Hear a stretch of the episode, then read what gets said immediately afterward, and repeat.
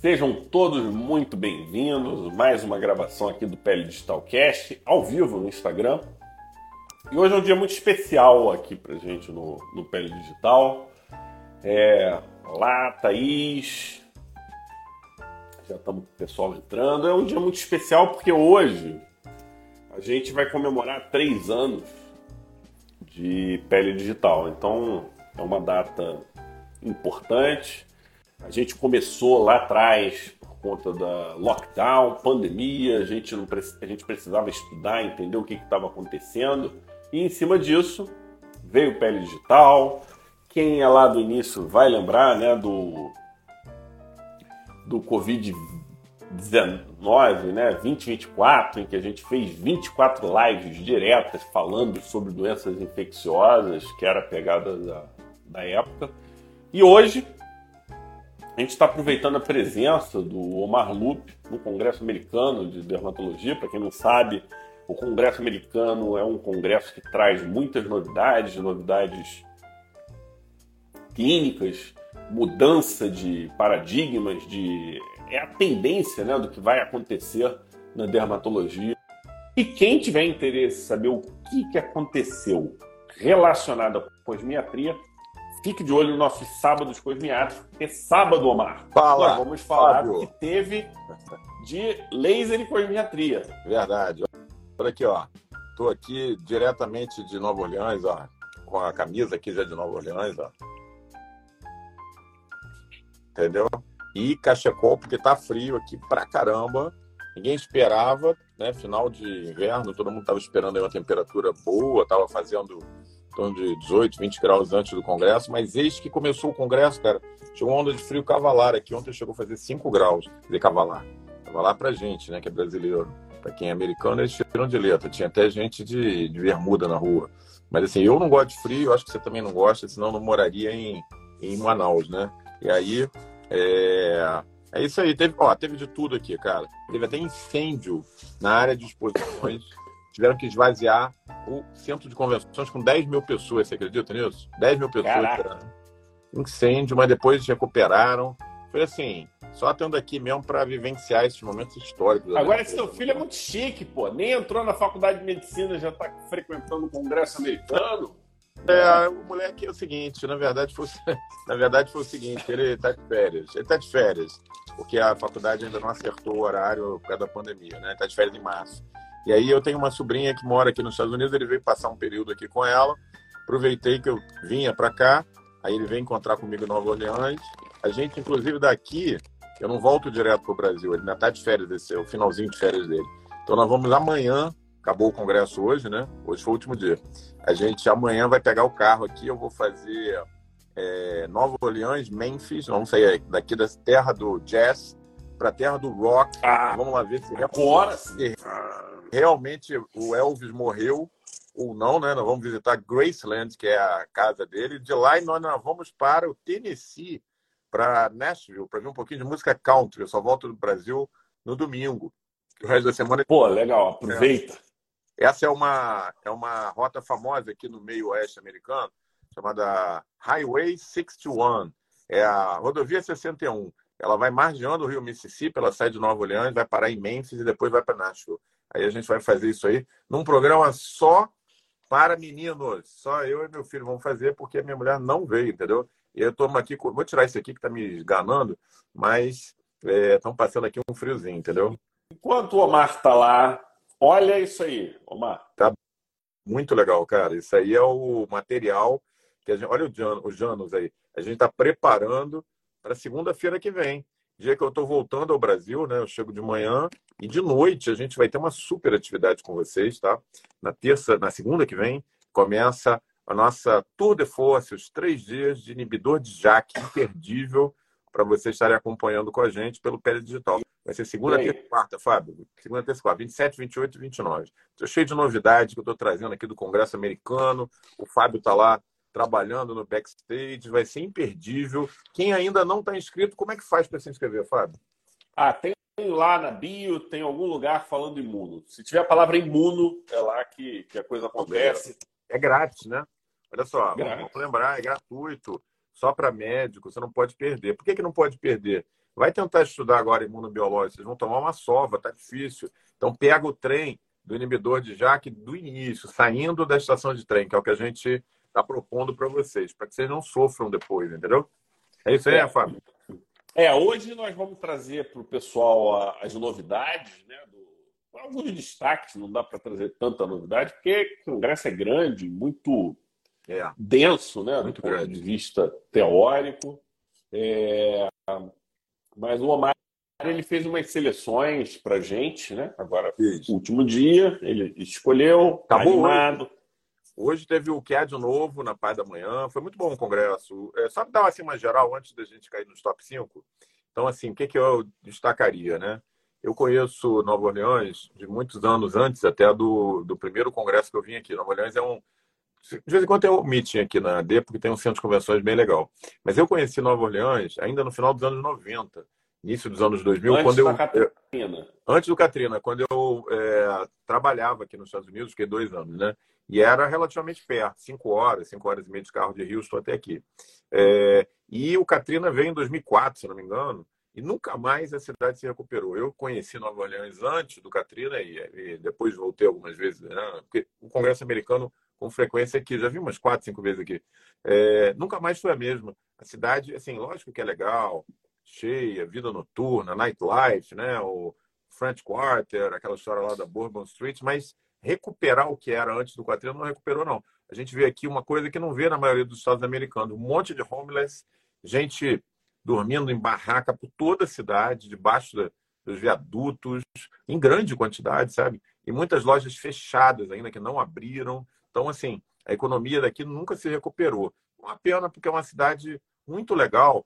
Eu vi uma resenha, eu estava lendo uma resenha, Fábio, foi até meu filho que mostrou, que compara Nova Orleans. O que, o que é Nova Orleans para os americanos? É mais ou menos o que é Salvador para os brasileiros. Né? É aquela cidade diferente, é aquela cidade que tem uma herança africana é, forte na música, na, no som, é, e, e, a comida é diferente. Então, assim, se a gente fosse comparar o que é Nova Orleans para o Brasil, seria Salvador, né?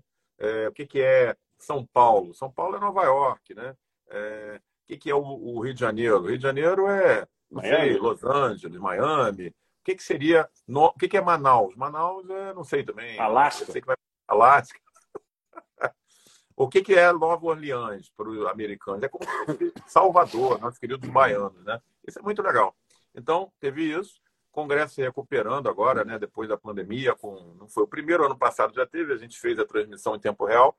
Mas o congresso aí para mais de 10 mil pessoas, foi maior o público esse ano que no ano anterior.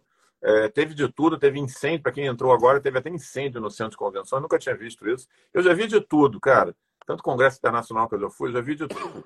Uma vez eu estava num congresso, foi assim, engraçadíssimo, um congresso no Peru, é, de repente o centro de convenções esvaziou, cara. Não tinha ninguém no centro de convenções. Eu falei, que, como é que pode?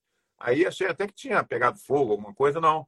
No outro lado do centro de convenções estava tendo um sex shop, uma, um, um, um, um congresso de sex shop. Então todo mundo foi para o sex shop e largou lá o. Ninguém mais queria assistir a aula. Foi uma loucura.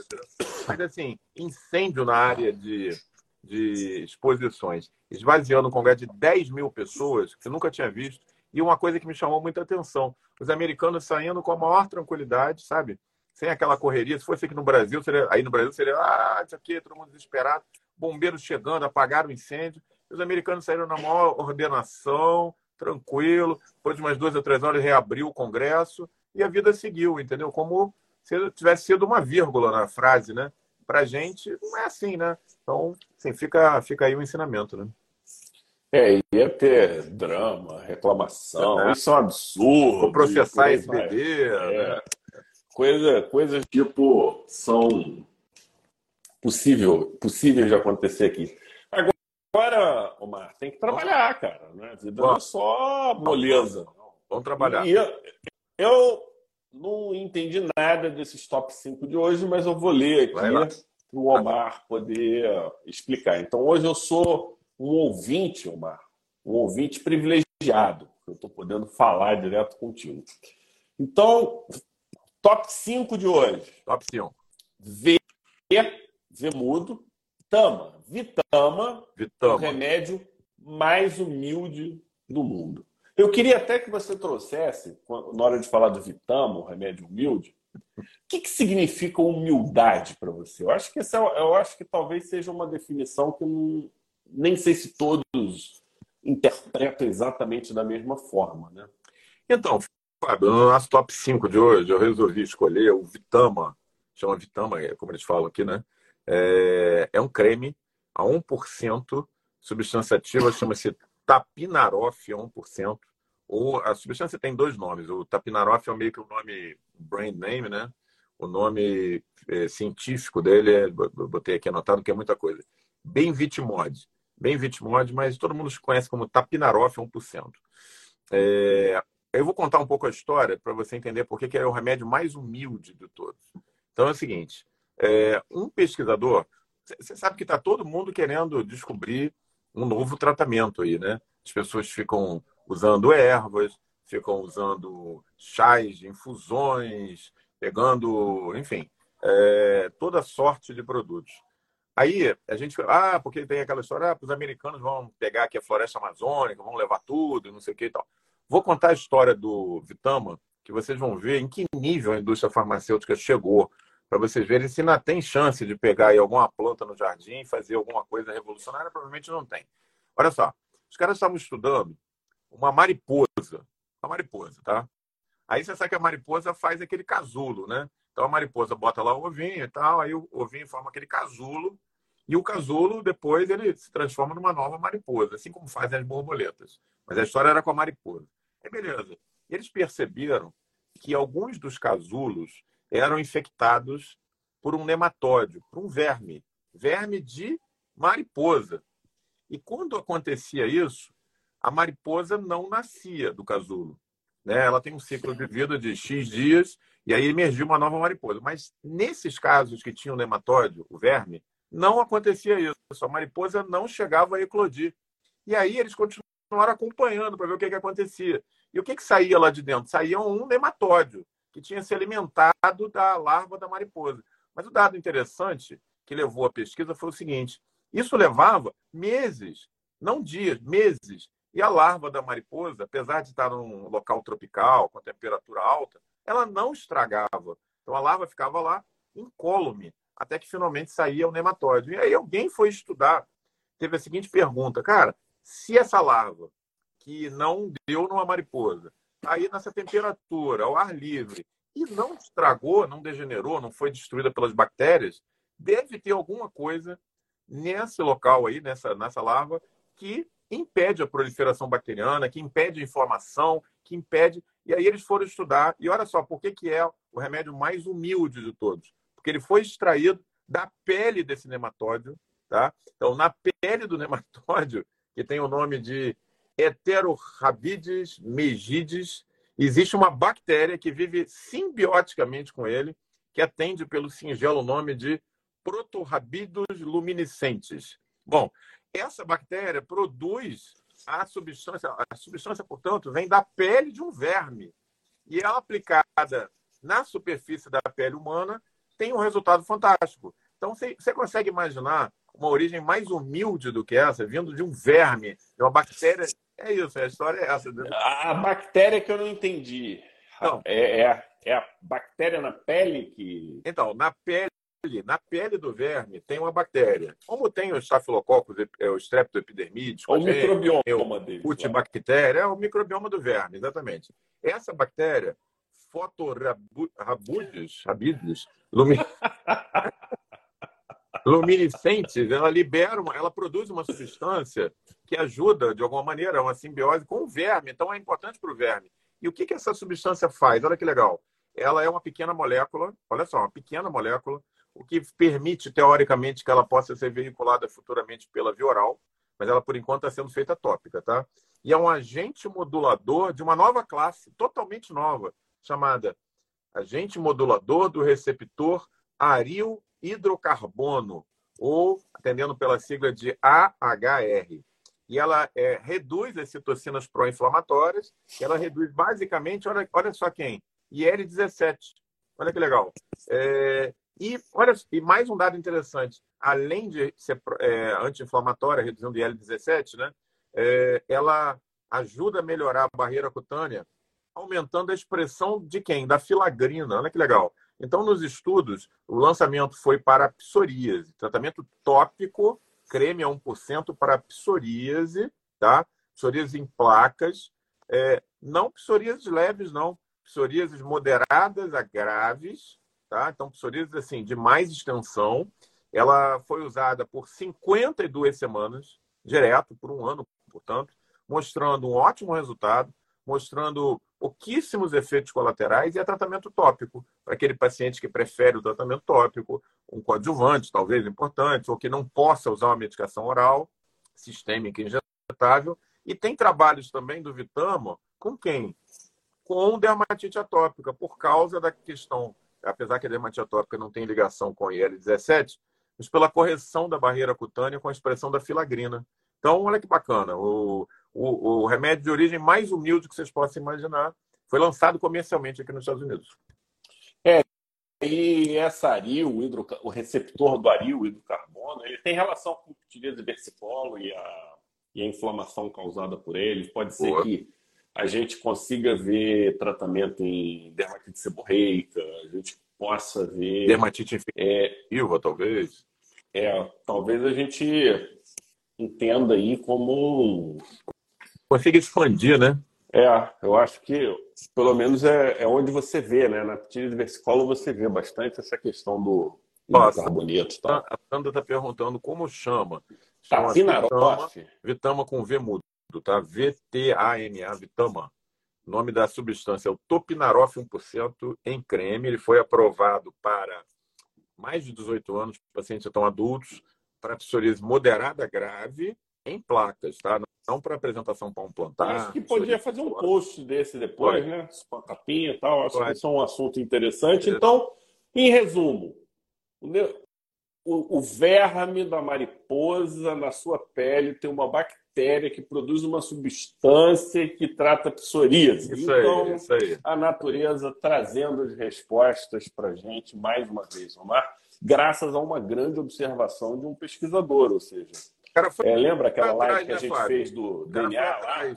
Quantas pessoas, olha só, tem aquela história que diz que a sorte só privilegia as mentes preparadas. Quantas pessoas devem ter passado por, por batido com esse dado que a larva da mariposa não eclodia, também não estragava, entendeu? Porque o que chamou a atenção do cara foi isso. Uma parte das larvas não eclodiam em mariposa, mas também não estragavam, ficavam lá, entendeu? Meio que mumificada. Quem faz isso é o Tapinaroff. Então, legal, Qual né? o custo disso? Tem custo já? Uh, eu estava vendo, ele sai nos Estados Unidos, é, sai parcialmente é, com, com valor reduzido, né? Do, do, valor inicial, eu acho que é um tratamento em torno de 200 dólares mês, tratamento tópico, entendeu? Se você co colocar isso em comparação com inibidor de JAK, com imunobiológico, ele é, é grátis, né? É, obviamente que a gente não vai comparar totalmente, mas assim, para alguns pacientes com psoríase em placa, pode ser uma ótima opção, né? Não, ah, opções são sempre boas, né? Exatamente. Algumas vão ser melhores, a questão, a questão que eu vejo, Fábio, é assim, a gente, infelizmente, a Anvisa, ela é um órgão muito legal, faz um trabalho bacana, mas ela tem uma tradição, infelizmente, de não valorizar patentes, principalmente em tratamento tópico, né? Então, por exemplo, a gente não teve a chegada do Solarase no Brasil, porque, porque eles queriam que tivesse o preço do Efurix. A gente é, não teve o, a chegada do Otesla até agora, que é o inibidor de PD4, de prostaglandina 4, para dermatite atópica, porque também eles querem que seja similar a, ao Tarfic, ao, ao, ao Tacrolimo. Então, assim, realmente, se a Anvisa quiser ter essa abordagem em cima do Vitama, com V, né, V mudo, não vai rolar, porque os caras não vão querer lançar por 100 reais esse, esse, esse creme. É uma molécula nova, é uma classe nova. Então, assim, essa é uma coisa que a gente tem que ficar de olho. Conforme for, a classe médica brasileira deveria se expressar mais, porque a gente acaba ficando sem arsenal, né?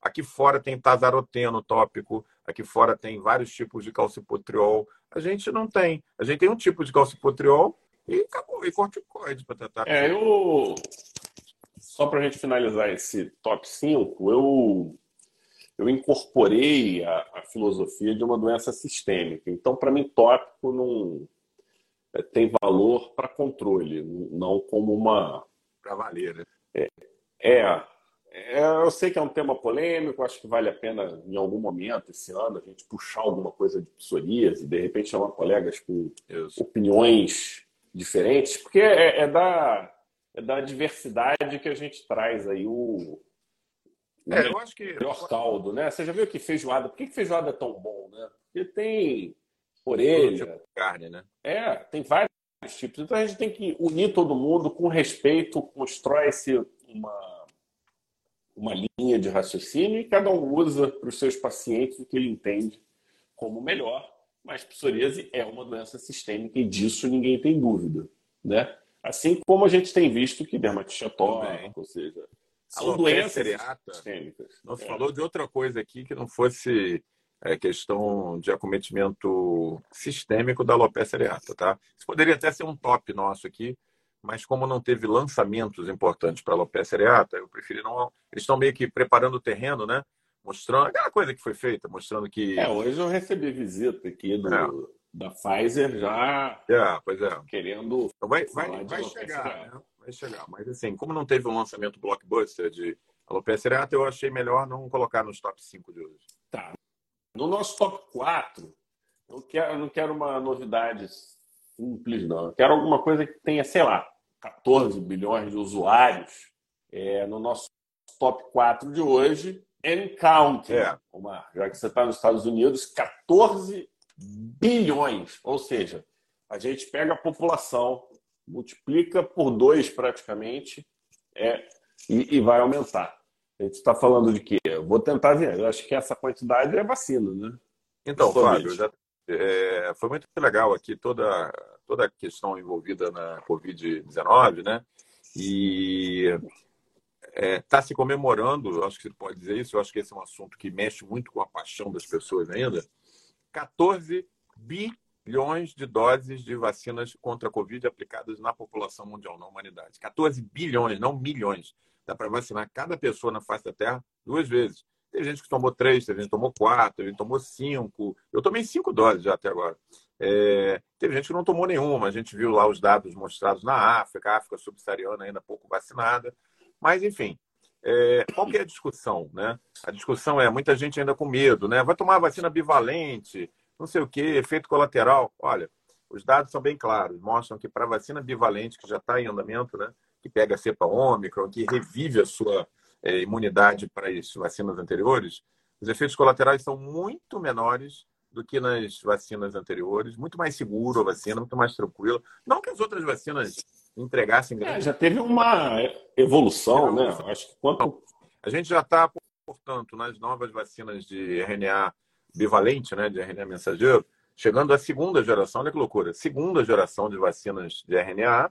É, houve uma mudança de estratégia lá de como entregar o RNA é, para o sistema imune entre a primeira e a segunda geração. A primeira já faz isso muito bem, a segunda está fazendo melhor. E os efeitos colaterais praticamente sumindo.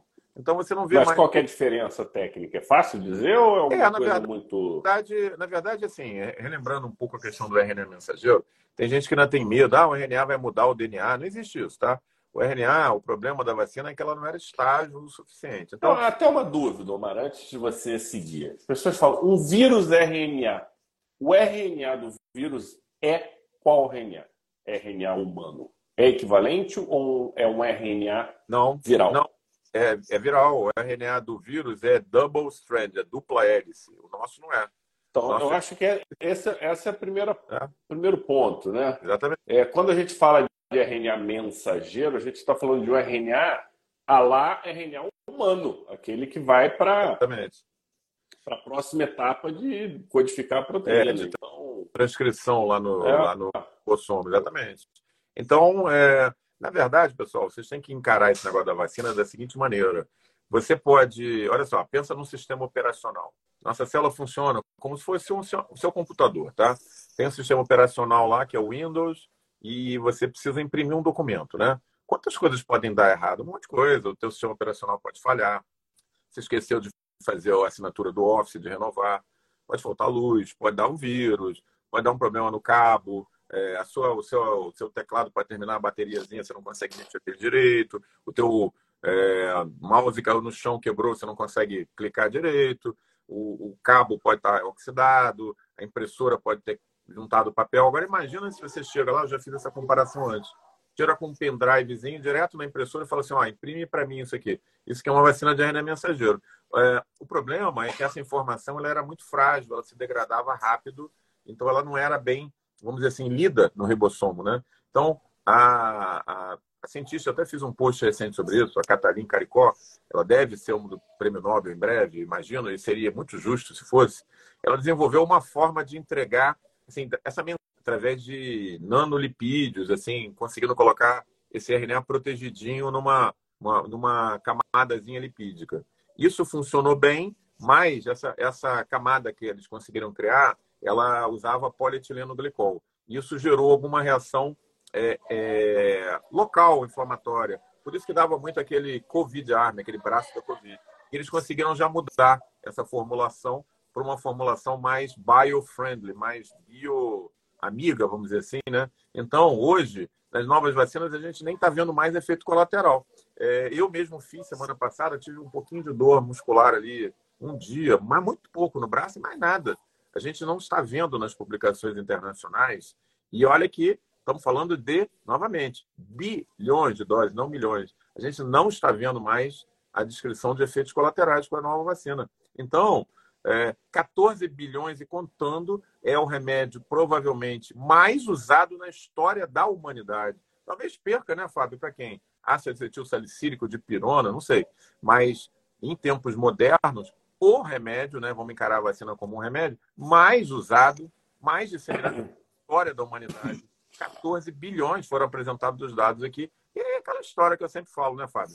Não é o que eu quero, o que eu gosto, o que eu sonho. É o que os dados mostram. Né? A vacina salvou milhões de vidas e agora é mais segura ainda do que era na primeira geração.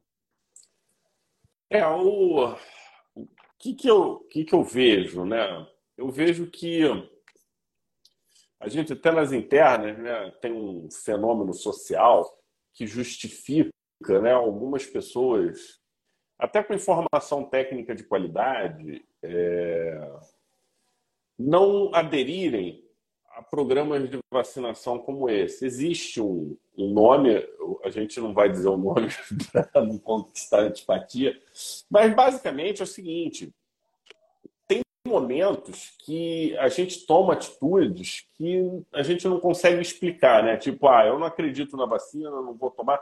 Esse é um direito que você tem de acreditar no que você quiser.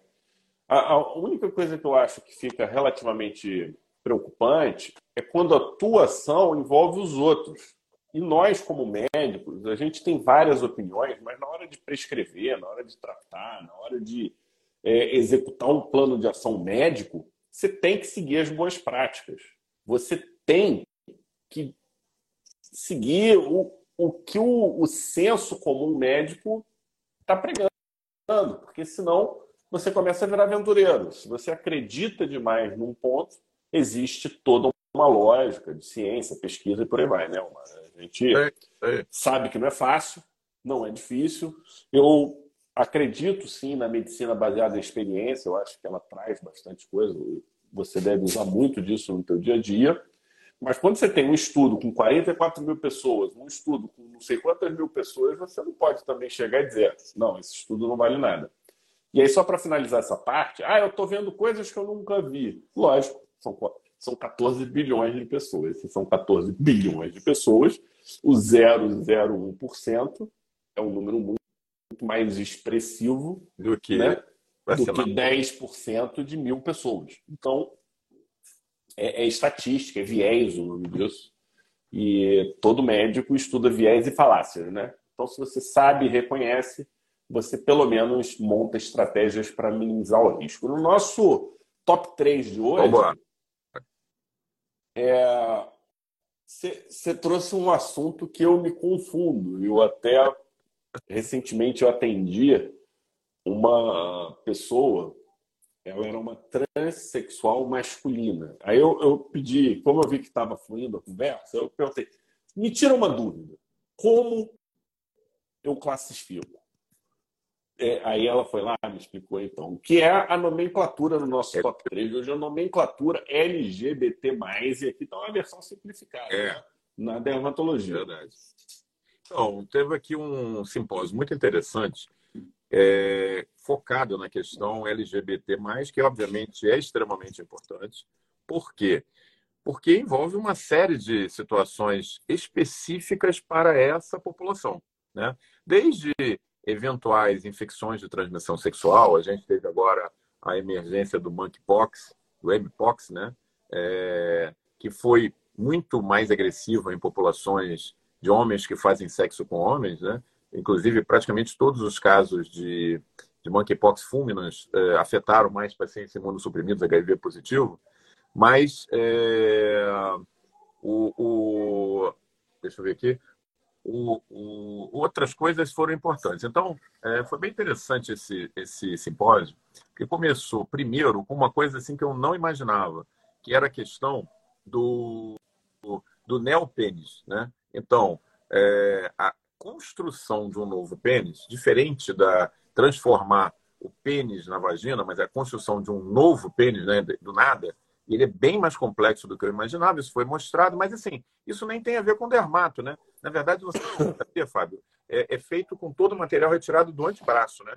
Pessoa que, que tem um novo pênis, ela ganha um pênis e perde metade do antebraço, porque usa os músculos, a pele e tal. Só qual é o problema que foi destacado para nós, que tem a ver com a dermatologia? É, os pelos, se não forem adequadamente é, eliminados através da luz intensa pulsada, eles começam a proliferar internamente. E com isso, eles geram um monte de complicações, tanto na neovagina quanto no neopênis.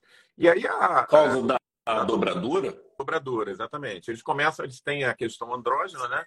Começa a produzir o pelo, como se tivesse, por exemplo, no antebraço, e aí ele vai causando problemas, inclusive dentro da neovagina. Mostrando, mostraram lá muitos dados, mostrando que se leva infecção, é, dificuldade na vida sexualmente ativa. E aí a coisa avançou para outros palestrantes, mostrando como que, pelo menos na visão né, dos palestrantes, deveria ser abordado uma história clínica hoje. Né? E aí, alguns dados assim, muito interessantes. Né? Por exemplo, é, na população LGBT, é, não se fala mais vagina. Vagina foi expurgado, vamos dizer assim. Eles se referem à vagina como o orifício. Ponto. Então, é o orifício. E homens não, é, não são mais é, pacientes do sexo masculino não são é, mais, é, pelo menos para o pessoal que estava apresentando, apresentados como homens. São apresentados como, você está preparado? Produtores de esperma. Então, é, a gente realmente está entrando aí numa nova nomenclatura, se ela vai vingar, não vai vingar, é, que vai muito além da questão de cis e trans, que a gente já está mais acostumado, né? É, fato é que a gente pelo menos tem que conhecer essa nomenclatura, senão a gente fica de fora, né? Como é que ficou o? É, anos não sei, não foi. não sei. Não, sabe o que eu acho, não sei. Eu, eu, eu, eu, lembro de uma entrevista, ah, para não ficar dizendo nomes, tinha um negro e um, um judeu. E aí o, o, o, judeu ele ficou fazendo perguntas relacionadas a, a preconceito de negros. E aí o, o, entrevistado ele, ele responde assim, cara, eu não sinto nada disso. E aí o cara ficou insistindo, insistindo, insistindo, e até que o, o negro ele inverteu a pergunta para ele. E o judeu falou, mas eu não sinto nada disso. Então você vê que o dia que nós pararmos de ter classificações é, comportamentais, porque no fim é comportamental, né? Biológico é biológico, comportamental é comportamental. Na, na genética, XX é XX, é. XY vai continuar sendo XY. O pessoal está embaixo. Mas é comportamental, escolha, não faz diferença. É, né? O pessoal está que... embaixo todo falando disso. A Renata tá dizendo que é inacreditável. Realmente, né? Renata, olha só. Olha só, eu fui. A, a Silvia viu, assistiu. Foi o Morgan Freeman, né, que fez esse. Então, eu, eu, fui dar uma, eu fui dar uma lida, eu fui meditar um pouquinho sobre essa história, porque eu fui chamado de produtor de esperma, né? Então eu fui pensar, né? Assim, bom, realmente no fundo lá, o que, que me faz diferente de uma mulher? É, assim, vamos, vamos afastar a questão de prática sexual, vamos afastar a questão hormonal, porque os hormônios podem ser repostos, né? Eu posso tomar estrogênio, eu posso tomar progesterona, eu posso, enfim. O que, que, o que, que realmente me faz diferente? O que me faz diferente? Eu tenho uma, sei lá, um órgão sexual que se parece fisicamente com é, o clitóris, pode ser adaptado, pode ser desenvolvido at através de ação hormonal. É, mama não tem, mas poderia ter pelo tratamento hormonal. Agora, a mulher, em princípio, até onde eu sei, jamais vai produzir esperma, como a gente também não vai produzir óvulo. Então, assim, se tem alguma coisa que realmente, essa seria a defesa, né, pela nomenclatura que agora está sendo usada, caracteriza o homem de uma maneira muito peculiar, é o fato de nós sermos produtores de esperma. Então, Fábio, é isso aí que você é. Não adianta ficar triste, relaxa, vamos em frente, né? E se eu, te, se eu perder o testículo, eu viro o quê? É, não sei. Não sei. Não sei. Vamos, essa classificação vai evoluir muito. Está quase no nível da imunologia. E o pessoal está gostando aí, está todo mundo participando para caramba. Estamos com mais de 200. Da classificação. Local, né? Não, eu, assim, mais, é. sinceramente, Omar, o que a pessoa escolhe para ela é a opção dela e eu apoio. É lógico. Não sou contra. É, na verdade, eu não sou contra, nem sou a favor. É a Isso não me importa. É. é, do que está rolando, né? Porque você pode ouvir essa nomenclatura. Não, isso, falando... é, isso é questão de prova. Prova é Exatamente. Título, é. Prova para passar. O que, que, é isso? Que história é essa de, de orifício? É, então, orifício é o nome. É. é, eu fiquei com mais dúvidas. O que, que, como é que é o ânus na nova nomenclatura? Eu não sei. Homem castrado, ele virou o quê? É. é e, Cara, se eu é levantasse e perguntasse são, aí eu, eu não estaria aqui fazendo a live com você, com certeza. Né? Omar, ele foi jogado no incêndio, né? Por conta de pergunta feita na hora errada. É, lembrar Nebraska tá, daí já está amargurada. já entendi que não consigo. Olha, Nebraska, eu realmente essa, esse simpósio foi um negócio assim histórico, né? Sobre vários aspectos. Eu acho que em breve a gente deve começar a ter também nos congressos brasileiros essa discussão. Enfim, realmente talvez seja um exagero, mas assim, cada um na sua tribo, ok, vamos em frente, né? É, o Aprígio falou que eu vou virar um eunuco. o, o, o eunuco se mantém. É. No nosso top 2 de hoje, a gente não podia deixar de falar deles, né?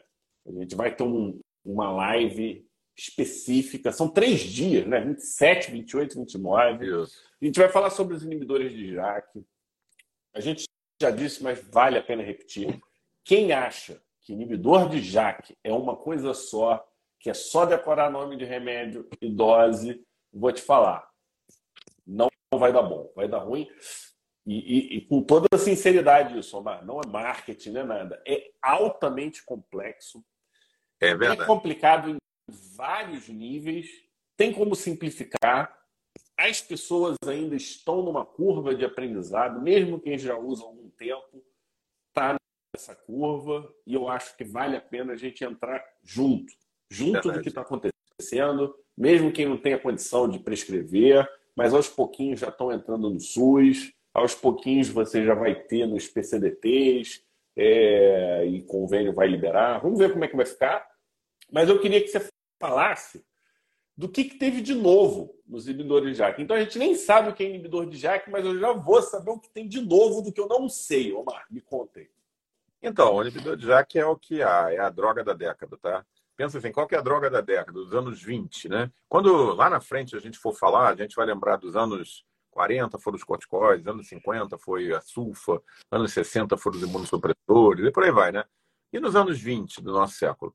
É, é a década, ou talvez até mais do que uma década, dos inibidores de JAK. Por quê, pessoal? Porque é uma via metabólica nova, é uma via metabólica. Enquanto o tapinarof, nosso top 1 de hoje, é one of a kind, um de um tipo, no caso dos inibidores de JAK, não, eles estão vindo aí, tem mais de 40 no forno, Fábio. Todo ano é, é o que está tendo. E está tendo, são pequenas moléculas, pessoal. Então pode ser oral e pode ser tópico. Né? É, no ano passado a gente já trouxe muitas novidades que. Olha aqui uma pausa. Ó, Marcos Dermato. Fiz minha primeira prescrição graças ao curso de imuno do Pele Digital. Olha que legal. Já está em tempo real, a coisa acontecendo e facilitando. E depois conta pra gente, né? O que, é. qual foi a indicação. Conta aqui pra gente. E passamos de 200 pessoas, chegamos em 211 aqui rapidamente, estamos em 200 pessoas. Novidade de congresso sempre bomba, não, Mar? Sempre bomba. Então, é, a gente tem bastante novidade. No Brasil já temos cinco, cinco, quatro aprovados e o quinto para sair agora nos próximos dois meses. Basicamente, no, na área de dermato, eles estão hoje é, todos focados em cima de dermatite atópica, se bem que já tem usos aprovados no exterior para alopecia areata, é, e a gente está começando a ver agora a chegada de alguns deles para psoríase, né? Muito artrite um, psoriásica. Artrite também, psoriásica, básica, né? A gente já tem o, o, o, os mais clássicos aí sendo usados para artrite psoriásica, o pessoal da Reumato já tem experiência. É, e aí começa aquela história de uso para tudo. Outro dia eu fiz uma, uma, postagem sobre o uso em granuloma anular, está saindo, líquido plano. E aqui a gente está com a chegada de um novo é, um novo inibidor de JAK para JAK3 específico, o, Hitle, o Hitlecitinib. Ele está é fase 3B para areata e vitiligo, mostrando ótimo resultado, já está numa fase bem avançada, os dados são muito impressionantes, tá? Muito impressionantes. É, a gente não sabe o custo dele ainda, tá? Mas ele deve vir com muita força, focado em alopecia areata e vitiligo. Então, é, é, é, isso aí que a gente vai estar tá trazendo para vocês, não só o ritlecitinib, mas toda essa gama de do que, que tem, o que está para chegar, como é que eles agem, a diferença entre eles, o que, que é inibidor de JAK. Quando que você vai ver isso? 27, 28 e 29, em três seminários gratuitos à noite. Eu queria até, você sabe que eu adoro live para dar sugestões, né? Eu ia te fazer. O que, que você acha da gente reformular e ter um bloco ao longo do ano, não uma coisa. A gente fazer o um bloco inteiro de inibidores de JAK dentro do nosso curso. Eu acho ótimo. É, tanto por indicação quanto por pelo remédio, olhar pelos dois prismas. Eu acho que isso é é, é, é um momento importante. E, e vou te falar, Omar, eu, o, o, biológico ele meio que veio aos poucos. Né? Você não, não, não é como eu estou vendo inibidores de JAK, sabe? Inibidores de JAK eu estou vendo com uma possível revolução na medicina. Eu entendo como uma medicação de curva de aprendizado e não uma medicação protocolar, como são os biológicos. Uma vez você entendendo como usa um biológico, você tem pouca margem de mudança. Você está falando de um remédio que se aplica. Os que aplicam mais rápido é de 15 em 15 dias, tem um tempo de ação, você não muda muito. Você, você, o máximo que você faz é de ser de 15 em 15 em 3 semanas. Você não fica mudando doses, é meio fechado. Inibidor de JAK, eu acho que a gente vai ter isso, dose de ataque, dose de manutenção.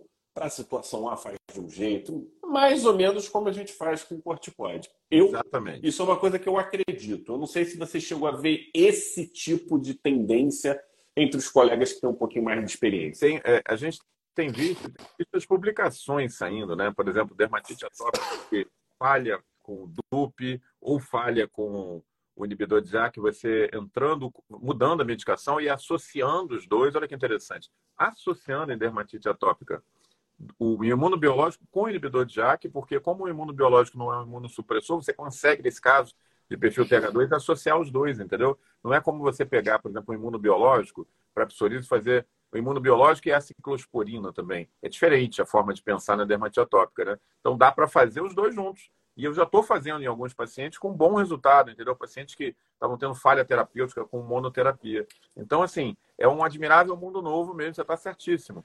Vai ter dose de ataque, vai ter dose de manutenção, vai ter aquele remédio que provavelmente você vai entrar para. Uso intermitente, né? E o outro para manter. É, talvez você use o inibidor, alguns inibidores de JAK claro, são fantásticos. Flare, né? Exatamente, para controlar aquele prurido inicial e depois você pode usar um imunobiológico para manter mais a longo prazo. Você vai jogar com essas medicações de acordo com o perfil de segurança delas, né? É a então, troca do inibidor, isso vai acontecer. Olha, eu estou usando esse, eu vou fazer esse temporariamente, vou dar um ajuste, depois volto para aqui. Pessoal, você... isso vai ser, como diz o Omar, admirável mundo novo. Vai ser. Nós vamos. E pele é muito dinâmico, né? Quem cuida pele, você está vendo em tempo real a resposta. É muito rápido, muito dinâmico. Eu sei que você tem a atividade com o filhão, não, não, mas vai terminar um só, Calma, ainda nesse tópico, top 2, ah, é? vou fazer um, um top 2. aqui, eu fico tenso. Vou fazer, calma, vou, deixa eu fazer um top 2 barra, barra 2, vamos lá. É, tem uma nova droga que eu fiquei muito animado com o material que eu vi, chamada Etrazimod. Eu vou ver se eu faço algum, alguma postagem sobre ela depois. Etrazimod, ela age inibindo uma via metabólica nova chamada SIP, que eu não tive tempo de ver exatamente o que, que significa SIP. Mas olha só como é que ela age, que legal, Fábio. Ela inibe a migração... É esfingosina 1-fosfatase. Bom, deve aí. O que, que ela Você deve mexer com queratinização. É, não, ela, assim? ela, inibe a migração do linfócito do linfonodo. Ou seja, ah. ela, por exemplo, você tem uma apresentação de antígeno qualquer, o linfonodo migra para o linfócito, desculpa, o linfócito migra para o linfonodo. Né? Lá, a gente já falou várias vezes sobre isso aí, é onde a célula apresentadora de antígeno faz a apresentação do antígeno, você tem expansão clonal e o linfócito volta para a pele. Ela bloqueia essa transição. Então, a migração linfocitária do linfonodo para a pele, ela é bloqueada. Com isso, você abre uma perspectiva gigante para dermatite de contato, para psoríase, para dermatite atópica, chama etrasimod. Um mecanismo completamente novo de ação. Eu vi os primeiro, o primeiro material aqui, fiquei bem animado com o que eu li, entendeu? Ó, Aline, ela está falando aqui que ela, os pacientes 400 a 500 mês, tofacitinib, manipulado. Olha, não sei de tofa manipular. Tofa é é o dos inibidores de Jacqueline, o que tem mais problemas assim descritos de black box, né? Porque tem aqueles estudos que ficaram famosos, de efeitos colaterais em cima de pacientes com artrite reumatoide. Então, assim, é, acho complicado assim, manipular, tá? Nem sei se está manipulando, não. Mas vamos é, lá. Eu, é, Traz e morde. É, eu não, também não tenho experiência com manipulado. É, não, não é um dos mais foi o segundo inibidor de JAK, né? Foi. O primeiro inibidor de JAK foi para mielofibrose, alguma mielodisplasia dessa. Mas estamos chegando na nossa Vamos. reta final. Bombando, 222 participando, 23, muito legal isso, né? Vamos para o top 1, Fábio, aqui, ó, que eu achei assim, uma coisa muito legal. Você fez um post, eu imagino, um post. Né? É. é. E isso eu queria começar esse top 1, que é o poder da descamação. É, é esse é o, é, é, é, o top 1 de hoje. Porque quando a gente fala de descamação, a gente está falando de, do que tinha de metabolismo, restos de DNA, restos de informações. Então, tudo que passa pela pele termina descamando. Isso aí. Né? E, e no nosso top 1, a gente fala do Dermtech sotaque do sul do Texas, para ficar legal para você.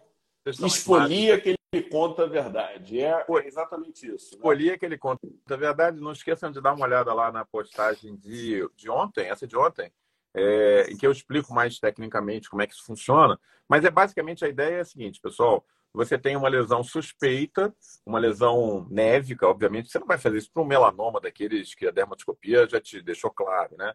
Mas você está em dúvida, um nervo displásico, um nevo composto, um nevo congênito, enfim, nevo azul, um nevo qualquer que tenha potencial de malignização. Como é que você normalmente faz? Você faz a biópsia, você cisa a lesão, ou se ela for maior, você biopsia, né? deve biopsiar, o certo é cisar. Você vai ter que esperar duas semanas, nos hospitais públicos até mais, é, vai ficar com a cicatriz. É, e os dados mostram, Fábio, que de cada 25 lesões excisadas com suspeita de melanoma, só uma confirma então, o que, que os caras tiveram a sacada de fazer? Eles, eles consideraram que, é, como você tem a descamação né, normal da pele, e existem alguns genes que são marcadores hoje para melanoma, esses genes, é, tudo bem que eles chegam na camada córnea já, você já não tem mais núcleo, né? Mas você tem a proteína que ele codifica. E que tem duas aí, que são essa Link 00518 e a PRAME, P-R-A-M-E, Está lá no post direitinho os dados, você dá, uma olhada lá, né, o post no Pele Digital. É, você consegue, então, cola um curativo, como se fosse um contato em cima da lesão. Aí você dá uma forçadinha em volta dela, aí você arranca esse material, né, sem machucar, é uma descamação suave da pele, manda para o teste genético, ele faz o PCR, ele amplifica e você tem o resultado em cinco dias. É, com uma sensibilidade, olha só, para diagnóstico de melanoma de 91%, poxa, 91%, cara. E a especificidade é que é um pouco mais baixa, 69%.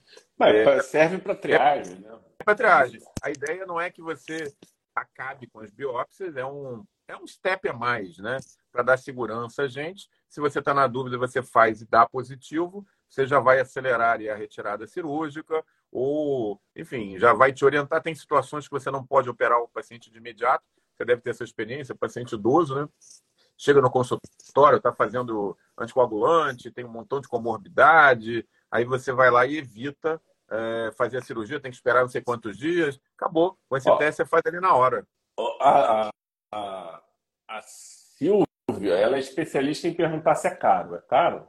Já está começando. É 200 dólares o custo, 200 dólares. É... Não é barato, né? Mas, enfim, é... se você considerar, no caso americano, né, procedimento é, cirúrgico, internar paciente que às vezes precisa, é, o custo é em torno de 200 dólares. Chama DermTech. A gente não tem no Brasil, foi aprovado, é, foi aprovado não. Eu estava vendo, eles não têm aprovação do FDA, porque isso é um device, né? É um para diagnóstico, ele não é uma, uma medicação, tá? É possível que a gente tenha, a gente já teve teste genético no Brasil uns 10 anos atrás para várias coisas, incluindo para herpes recorrente, que aí saiu do mercado, é possível que esse venha de acordo com a demanda aí que o público, público dermatológico tem em relação ao Dermitec, entendeu? Eu achei muito interessante. É, eu, eu até enxergo isso, Omar, não como para diagnóstico de melanoma. Eu, eu, enxergo isso como uma como uma plataforma. plataforma diagnóstica. Verdade. Em que daqui a pouco você vai pegar isso e vai, eu quero pesquisar melanoma, mas você está diante de um caso, de uma ictiose. Pô, você está lá, fenotipicamente parece uma ictiose lamelar, mas de repente não é, de repente é uma, uma variação, de repente uma esfingoipidose, sei lá, uma coisa nessa linha, você vai começar a ter, a partir dessa plataforma, opções diagnósticas, né? O, o, o, que, o ponto aí são os oito, quantos, sensibilidade de quanto? Você falou 98? 90 e, 91%. 91. 91. O que a gente precisa aí é se essa é uma boa sensibilidade para triagem, né? É boa. É, é, boa. Mas é, é boa o suficiente, levando em consideração a gravidade do não diagnóstico? Então... É, na verdade, quando você olha um curativozinho que você aplica em cima da lesão, é, as pessoas falam, ah, porque o curativo, o curativo não é nada demais. Ele é um, é um plástico com uma goma. Parece um band-aid, né? Tipo um band-aid, você puxa, aperta ele bem, puxa. A mágica da coisa não está no é, no adesivo em si que você cola, mas sim na técnica de PCR para amplificar os dois genes. E para o pessoal do nosso Imuno Expert Club, você, eles já estão lá com um artigo que deu embasamento teórico a essa nova técnica. O pessoal do nosso Não, quem é do tá clube já está o artigo. Já está lá. Não é só o dizer o nome, não. O artigo já está lá e já está comentado por mim no áudio. Não, e tem, tá um, tem um outro ponto também, Omar, que é o seguinte é, a gente pensa muito sobre a perspectiva de nós dermato, né? Dermato, dermato, cara que estuda, faz dermatoscopia, fez o curso da Manu e tal. Pô, mas é saúde pública, cara. Você tá lá, um ambiente, um, é, um geriatra, o cara ele quer acelerar esse processo. Ele pega um sticker desse rapidinho, né? Rapidinho. Ele resolve. Rapidinho. E, e é o que você falou potencial de plataforma nova para diagnóstico de várias coisas, né? Eu acho que isso aí, você foi perfeito. Você pode aplicar isso na teoria para outros tumores, espino celular, baço celular. Você pode fazer isso desde que você mapeie o gene que Identificar tumor, né? Porque às vezes você tem um tumor que talvez no futuro a gente vai ver se é PD1 Exatamente. é positivo, se tem um marcador X, se tem uma atividade metabólica Y, seja marcadora daquele determinado tumor, e isso vai combinar com quem? Com essas terapias alfa. Olha que beleza. Você pega uma placa de psoríase, aí eu quero saber qual que é o perfil. Essa é uma psoríase L36, essa é uma psoríase TH17, ou essa é uma psoríase com predomínio de interferon? Ah, predomínio de interferon. Inibidor de jaca, jaca nele. É jaca não, é jaque, né? Não é de jaca, não. Não é de jaque. Olha só, eu vou, eu vou sair, pessoal, mais Não, cedo. vamos finalizar, pode finalizar. Grande abraço. Vou, vou, sair um, vou deixar o Fábio terminar, eu vou sair um pouquinho mais cedo hoje, por quê? Não, Porque aqui é mais cedo, né? Aqui são 10 para as 7. E eu comprei um ingresso para um jogo da NBA. Estou com meu filho aqui, né? Ele nunca foi no jogo da NBA. Na verdade, não é nenhum jogo da NBA assim, com super times, mas é o time daqui de Nova Orleans, que está recebendo aí um outro time qualquer. Mas é muito legal para quem não foi ver um jogo da NBA, vale Finaliza a pena. aí, Omar. Dá o um tchau para todo mundo. Então, olha convite para o nosso evento. Mais uma vez, muito obrigado por vocês estarem aqui com a gente. Foi um prazer estar aqui. É, a gente vai ter novidades ainda do Congresso na área de cosmetria laser na sábado, Cosmiato, com a Vilmara Pagani. E não esqueçam, semana que vem, segunda, terça e quarta, inibidores de jaque para vocês na veia. Aliás, na veia não, inibidor de jaque é via oral, não é injetável. Fábio, é contigo. Isso aí, pessoal. Grande abraço. Obrigado, Omar. Leve o filhão. Tô vendo ele lá atrás, empolgado, se trocando. Ainda bem que não teve nude, não teve nude na live do Pele Digital. É isso aí, pessoal. Grande abraço, até a próxima.